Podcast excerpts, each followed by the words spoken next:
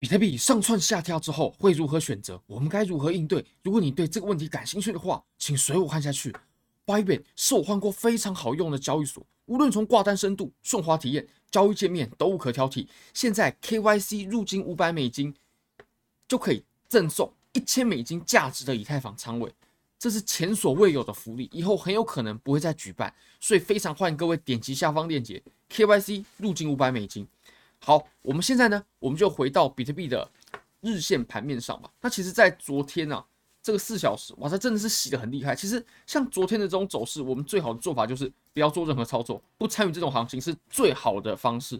因为其实这种行情啊，嗯，对于交易者而言呢，真的是很难受的，真的是很难受。好，我们在日线上呢，我们先退步，从日线开始看起。好，那我们从一开始啊，先画出一条趋势线，这条趋势线。你可以发现啊，如果说这条趋势线被跌破，我就会认为我们这整个多头走势呢，它是岌岌可危的。那你可以发现，其实我们现在离下方还是有非常大一段距离的。所以，我们从趋势线来看啊，这波多头它肯定还在，它肯定还在。那再来，我们用一个呃比较简单的方式，就是均线。那均线你可以发现啊，它完全还在走多头排列，所以还是没问题的，还是多头走势。那最后呢，我们可以用高低点来判断一下这波趋势哦。这波趋势呢，从这里开始发起哦。我们在这里打出一个新高，后来又回调，回调过后又有一个新高，然后又有回调，又有一个新高。所以，我们现在呢，你可以发现啊，最重要的关键点是什么位置？其实就在这里，这个位置啊，大概在两万六千五百美金左右。那如果说这个位置它被跌破了，它被这样跌破了，那我们日线级别的多头呢，其实就不复存在。不过，我们现在你可以发现啊，我们昨天回调的点位啊，它还是在两万六千五百美金之上的。所以，我们现在呢，不管从什么方式去看待盘面呢，它都还有着多头趋势。那既然盘面还走着多头，我们想要去逆着方向运行，比如说做空啊，就会很痛苦。我们虽然说前面是有一波回调，不过这波回调啊，我会认为它最值得把握的时候已经走完了。我们这波回调会走到哪？这个很难说，还是看盘面决定。不过以多头的角度呢，我们会不希望它重新回到两万五千三百。如果又重新回到两万五千三百美金的话，那你可以发现呢，我们跟我们的回调啊，就跟前面的上涨啊，就重合了。那这个对于多头来说就非常非常不利。我们接下来就极有可能它不是走五浪，那这就很麻烦了。所以我们回调呢，最好最好它就是落在呃两万五千三百之上的这个区域。好那再来，我们可以分析一下，其实我们看一下这单根 K 线吧。这单根 K 线它是不是可以表示多头比较强势呢？这根这根十字星，你可以发现下面的多头量能很大哦。我会认为这根 K 线它是没有参考价值的。其实我们在收十字星的时候啊，它的量能我都认为它没有什么参考价值。十字星嘛，上下影线都很长，实体很短。那这种 K 线我们就没办法，它并不是偏向于多头或是偏向于空头的。所以，我们即使在这里放出了非常大的巨量。那我也不认为这根 K 线有什么解读的价值。我们现在来判定一下，既然我们哦从日线怎么看，它都是走多头，我们来分析它有没有可能在这里开始筑顶，然后开始要往下走，也就是我们在上方已经组成了一个大型的顶部，然后往下跌之后就再也回不来。我们可以用测量呃堆积时间的方式，像你可以看啊，我们其实整波上涨，现在我们可以整理出三个震荡的区域。还有两波比较大的、值得我们把握的上涨。那这两三个震荡的区域呢？哦，我们先把它给标示出来，就是这三个区域，就是这三个区域。这三个区域，我们在最底部的这个箱体啊，我们走了六十三天、六十四天左右。那我们在中间的这个箱体呢，我们走了五十五天、六十三天、五十五天。那我们现在的这个箱体呢，我们走了多久？我们到现在就是走四十天，所以，我们无论从什么角度来看啊，我们这上面的箱体它要走成顶部的形态呢，或者说顶部的箱体啊，它是完全不够，完全不够资格的，因为它的时间太短暂了，货还没有卖完。即使你上面你要走成一个顶部，你也要有一个派发的区间出现。现在我们是看到这个区间呢，它其实量呢还是不够的，当然还是不够的，至少至少至少再怎么样也要比这呃五十五天要更长，我们才。讨论说，现在已经形成顶部的可能。好，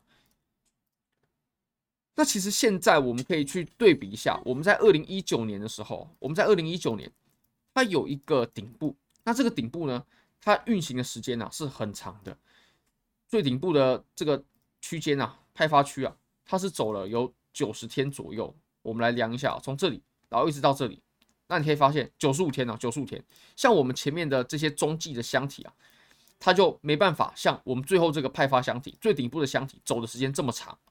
像你可以看到，我们在这里中继，对不对？我们就只走了一个月多一点点，我们就开始向上继续运行了。然后在这里呢，我们也是走了一个月。那直到我们在上方啊最顶部的位置，我们是运行了三个月。所以我们现在在走一个箱体震荡嘛，我们要判断说它是中继的箱体还是最顶部的派发箱体。其实看着呢，时间是非常重要的因素。如果说这个箱体它运行的真的是很久了，比如说三个月了，那它绝对有逆转的趋势。绝对有逆逆转趋势的可能。不过你可以看到，我们现在呢，我们往上啊，最顶部的这个箱体啊，它也不过就是一个四十天，四十天，所以我会认为它是还没有机会把整波多头给逆转掉的。好，那我们再来到四小时吧。其实四小时，当然哦，呃，我们频道还是比较注重在技术分析，但是昨天这波下跌啊，它确实也是跟消息面有关的。那我们不对消息面做解读，因为。再怎么解读也都是事后诸葛嘛，就是我们事后回来看，在行情发生的当下呢，我们是不会清楚消息面发生了什么事情的，所以也无无从做判断。我们只能从技术层面上看到的东西去做一些推断，然后下我们最后的决定。那你可以看哦，其实我们在这个位置啊走成这样子，它肯定就是在多空争夺了。那多空争夺，以目前的情况来看，是哪一方赢面比较大呢？或者说？哪一方它占据的优势呢？我会认为是多头比较占据的优势的。你可以看哦，像我们前面呢，我们就从四小时开始看了。像我们前面在上涨嘛，那上涨过后呢，然后开始有一段这种暴跌，然后暴跌过后呢，哎，我们又开始重新拉起来。第一个，我们从价格啊，它经过了洗盘之后呢，它还在这个位置，我们就可以说哦，多头是稍微比较强势的。那如果说我们今天的 K 线呢，它是收在下面的的这种位置，那我就认为这种是属于空头比较强势的行为。现在是属于多头稍微强势一些，而且呢，你又可以看到我们在这里它的量能情况啊，它其实对于多头还是比较有利的。如果说我们这根不看，那当然这根就是因为门头沟事件的一些误传嘛。这根我们不看，那其实多头它量能的情况还是很好的，而且你即使这个误传过后啊。然后量能它又突然拉到这个位置，我会认为，呃，有空单是很不适合的。其实我们这里啊，如果说要看空的话，那只有一种可能，就是我们这个上涨它是一波反弹，对不对？那如果说这是一波反弹的话，我们看一下这波下跌跟上涨的比例。哦，那你可以发现啊，我们下跌这一段，那反弹呢，它已经完全越过零点六幺八，甚至要直逼七八六了。那我会认为，如果说这是一波反弹的话，这也太说不过去了，这也太说不过去了。然后我们从呃日线上呢，怎么判断它都是一波多头，所以去做空就还蛮不合理的。不过当我们出现这种洗盘的时候，这种真的就是很狗庄了，真的是很很狗庄。因为对于交易者来说呢，遇到这种行情会是最痛苦的，会是最痛苦的。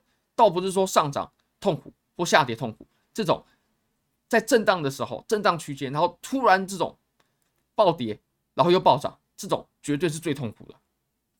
那这个行情呢，我个人会选择先观望一下，先观望一下，先让自己冷静一下，冷静一下之后，然后我们再做判断。不过我个人是呃，短期内应该是不会再去做空了，不会再去做空了，就可能等待，然后等待看它是不是往我们刚说的这个区间哪个方向去突破这个位置。好，那我们在五月六号的时候呢，我们跟 Bitget 有特别举办了一场讲座，这场讲座是完全免费的，在高雄灵皇宫的世纪厅，一点到四点，非常欢迎大家参与。到时候现场会有特别的活动，还会有奖品分送给各位。好，非常感谢各位，非常欢迎各位可以帮我的影片点赞、订阅、分享、开启小铃铛，就是对我最大的支持。真的非常非常感谢各位，拜拜。